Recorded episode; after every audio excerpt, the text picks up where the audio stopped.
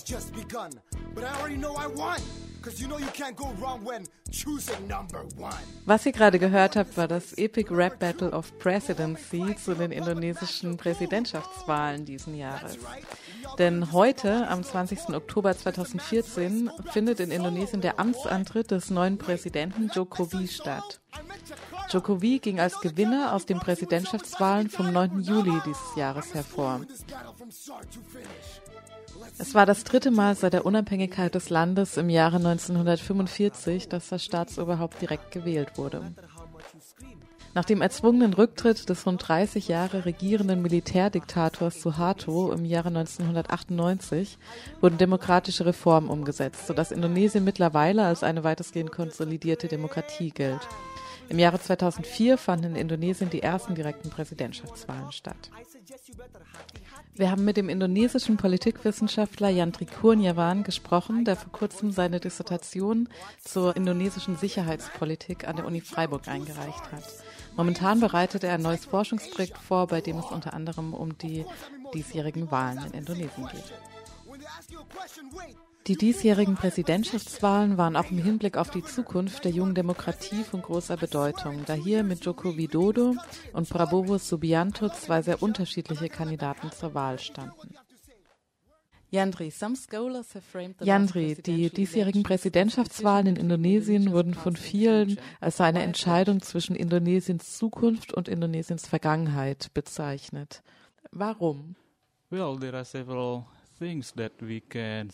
nun, es gibt mehrere Punkte, die wir aus dieser Annahme zusammenfassen können. Zum ersten, oder erstens, äh, es ist das erste Mal, dass die Indonesier ähm, einen ihrer Führer äh, beim Aufstieg aus der untersten Schicht der sozialen Struktur beobachten können. Jokowi wurde im Slum in der zentralen Java-Provinz geboren und kletterte die soziale Leiter von, äh, von ganz unten bis nach ganz oben. Uh, so this is like wir sehen also einen Mann, der nichts uh, äh, mit der indonesischen Vergangenheit zu tun hat. Er ist nicht Teil der, der etablierten Eliten, er ist nicht einer der, der Gründungsväter, er ist keiner, er ist nicht Teil der äh, etablierten Gruppen. Er ist wie einer der Nachbarn, der normalen Nachbarn aus unserer Gegend. Das war das Erste. Zum Zweiten ist er wirklich ein Produkt der indonesischen Demokratisierung uh, seit 1989. Wie ich zuvor schon gesagt hatte, er ist nicht Teil der der vorgängigen Eliten. Seine, seine politischen Tätigkeiten und äh, Erfolge starteten 2005, uh, kurz nachdem die Indonesier das erste Mal ähm, ein direktes Wahlrecht eingeführt haben. Er wurde der Bürgermeister seiner Heimatstadt Solo in 2005, wurde 2008 wiedergewählt und wurde 2012 Bürgermeister der indonesischen Hauptstadt Jakarta. Und 2014 ist er jetzt der gewählte Präsident der Indonesier geworden. Er ist also das Produkt der indonesischen Demokratisierung und Dezentralisierung. Also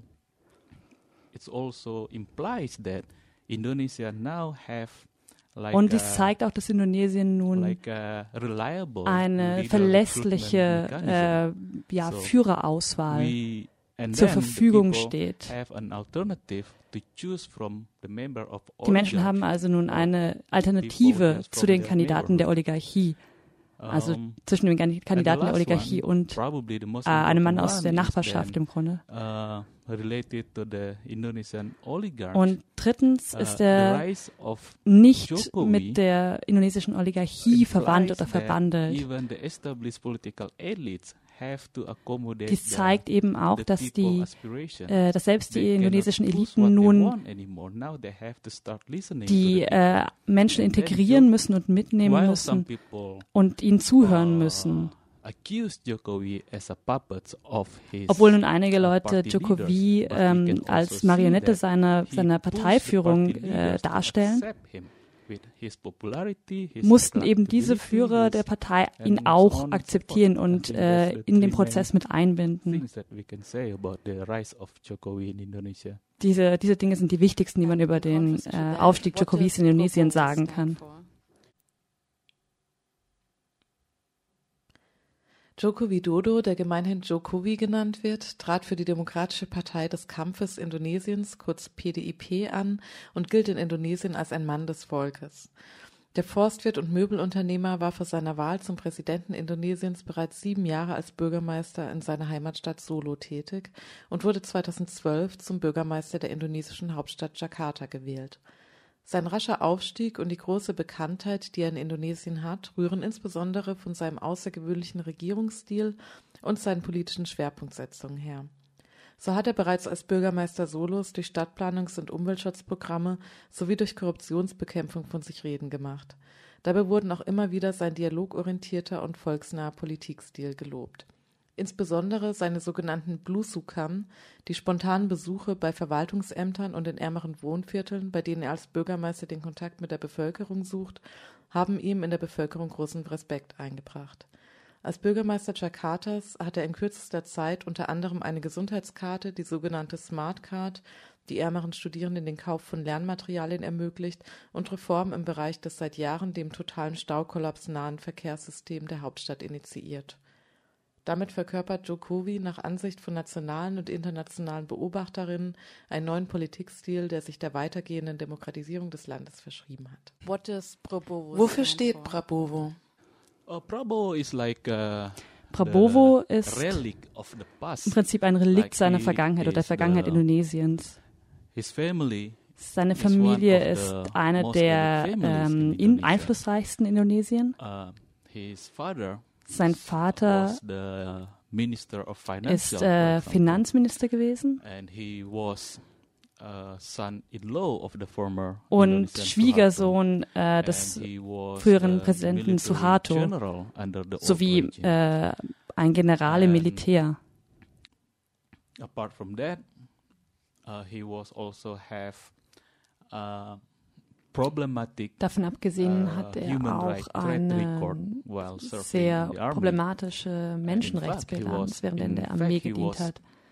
Uh, Tatsächlich wurde er aus dem Dienst entlassen. The military, uh, the military court of uh, court of und vom Militärgericht angeklagt uh, uh, wegen, Menschenver wegen Menschenrechtsverletzungen zwischen 1996 und 1998. Ihm wurde vorgeworfen, Studenten und Demokratieaktivisten entführt zu haben. Damit beginnt es nur. Im Grunde könnte man eine endlose Liste von, äh, von dem fortführen, was Prabowo repräsentiert. Jokowis Gegenkandidat Prabowo Subianto ist für die von ihm selbst im Jahre 2008 gegründete Gerindra-Partei angetreten. Das ist die Partei der Bewegung für ein Großindonesien. Er verkörpert weniger den Aufbruch Indonesiens als vielmehr die Vergangenheit des Landes. Er ist der Ex-Schwiegersohn des 30 Jahre regierenden Militärdiktators Suharto und selbst auch ein ehemaliger General der indonesischen Streitkräfte. In seiner Rolle als General war er für mehrere Massaker in Osttimor verantwortlich.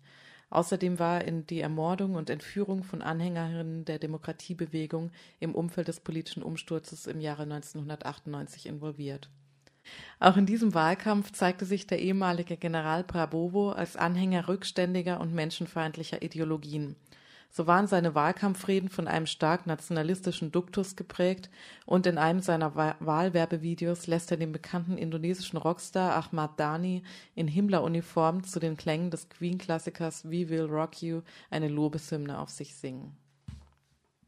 Ende Juli wurde das Ergebnis der Präsidentschaftswahlen vom 9. Juli diesen Jahres bekannt gegeben. Djokovic konnte mit 53 Prozent der Stimmen vor Prabowo mit knapp 47 Prozent der Stimmen die Wahl knapp gewinnen. But, uh, Aber Prabowo hat trotzdem 47 Prozent aller Stimmen bekommen, während Djokovic 53 Prozent bekommen hat. Das ist kein großer Unterschied, obwohl sie für sehr unterschiedliche Dinge stehen. Wie können wir dann trotzdem diesen großen Erfolg eigentlich von Prabowo erklären?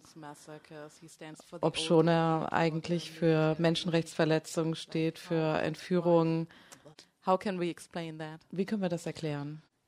Well, by and large, the answer to that question is, Nun im Großen und Ganzen uh, ist die Antwort auf diese Frage verbunden mit äh, der Performance des äh, vorigen Präsidenten Susilo Bambang Yudhoyono. Uh, uh, dynamics, political dynamics in Indonesia. Like if we see und mit den politischen Dynamiken in Indonesien. Data on Indonesian uh, situation, like until 2000, July 2014, like bis äh, Juli 2014, at least from the surface uh, surveys, uh, uh, können wir aus den Umfragen ähm, entnehmen, dass die meisten Wähler, ähm, 80 Prozent ungefähr in die an die Demokratie glauben. Also es gibt keinen uh, Abschwung in dieser Einstellung. Also, uh, Indonesische oder die makroökonomischen Indikatoren Indonesiens zeigen auch, dass es eigentlich kein Problem mit der indonesischen Wirtschaft gibt.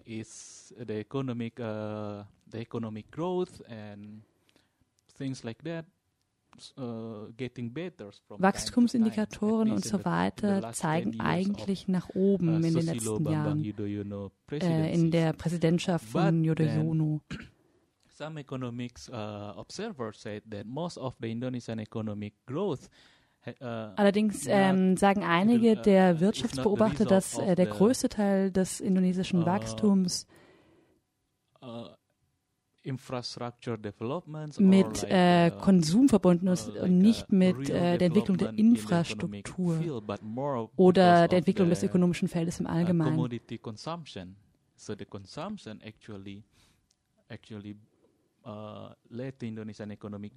Also Konsum ist das, was äh, das indonesische Wachstum im Grunde angeführt hat.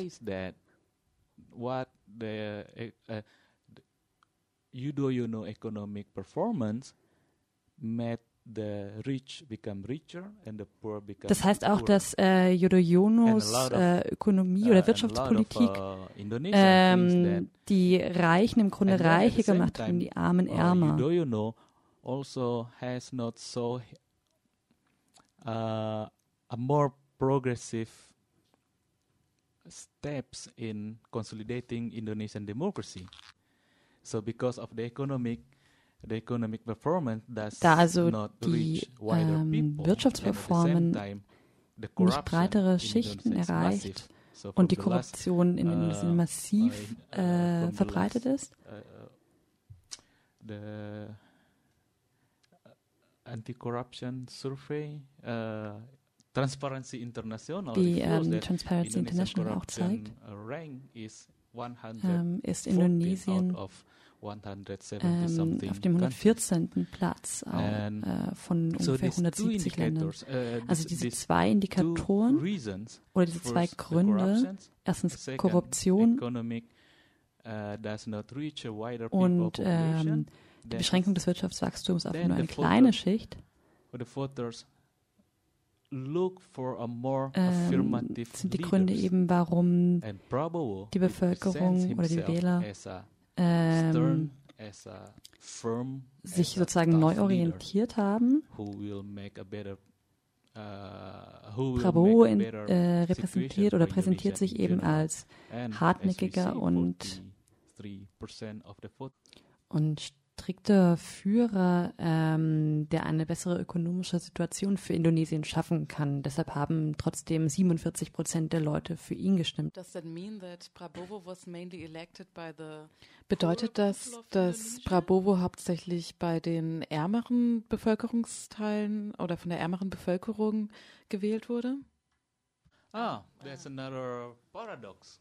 Ja, das ist ein äh, weiteres Paradoxon. Uh,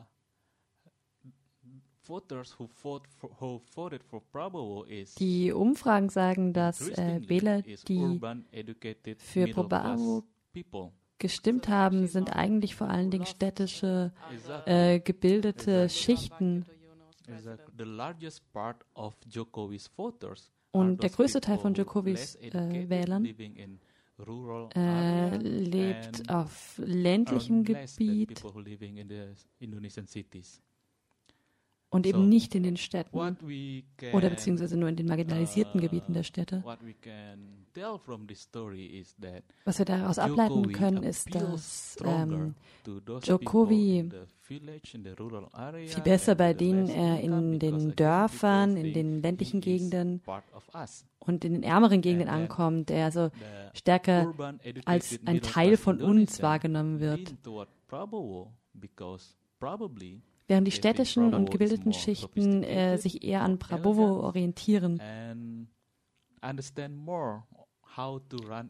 weil sie ihm äh, eher vortra äh, zutrauen, äh, zu verstehen, wie man Indonesien führt, wie man sich in der internationalen Gemeinschaft präsentiert. Es gibt also im Grunde auf zwei Ebenen äh, ein Paradoxon in Bezug auf die letzten Wahlen. Erstens äh, gibt es eigentlich keine grundlegenden Probleme mit dem Land uh, und trotzdem ähm, fühlen die Leute sich nicht zufrieden mit Yudhoyonos äh, Performance in den letzten Jahren.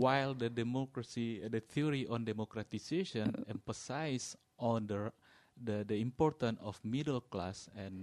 Während äh, Demokratisierungstheorien die Bedeutung der der Mittelklasse betonen, ist es eben interessant, äh, dass diese Mittelklasse und die äh, wohlhabenderen Schichten äh, eben nicht Jokowi unterstützt haben. Wie gesagt, ist heute am 20. Oktober der offizielle Amtsantritt von Jokowi. Es wird sich zeigen, inwiefern er seine politischen Ziele gegen die Widerstände seiner politischen Kontrahenten durchsetzen kann. Uh, terlalu sensitif ya Pak, nggak boleh diungkit. Saya minta maaf karena pasti itu pengalaman yang sakit. Sakit iya, tapi bukan buat Bapak. Keluarga korban yang hilang masih tanya anak saya di mana. Sudah cukup saya ngomong dan berbicara.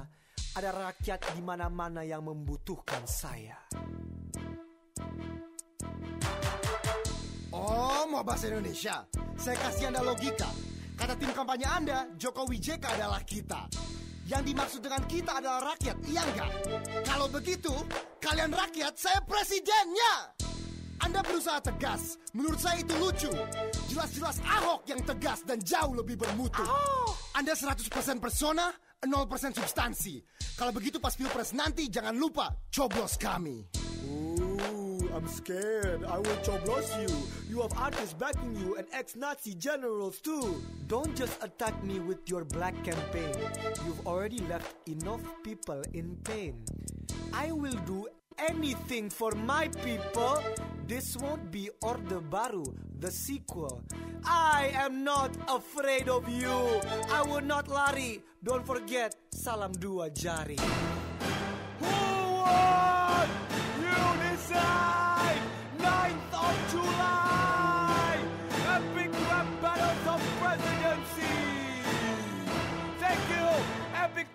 Nice Lloyd from Epic Rap Battles of History!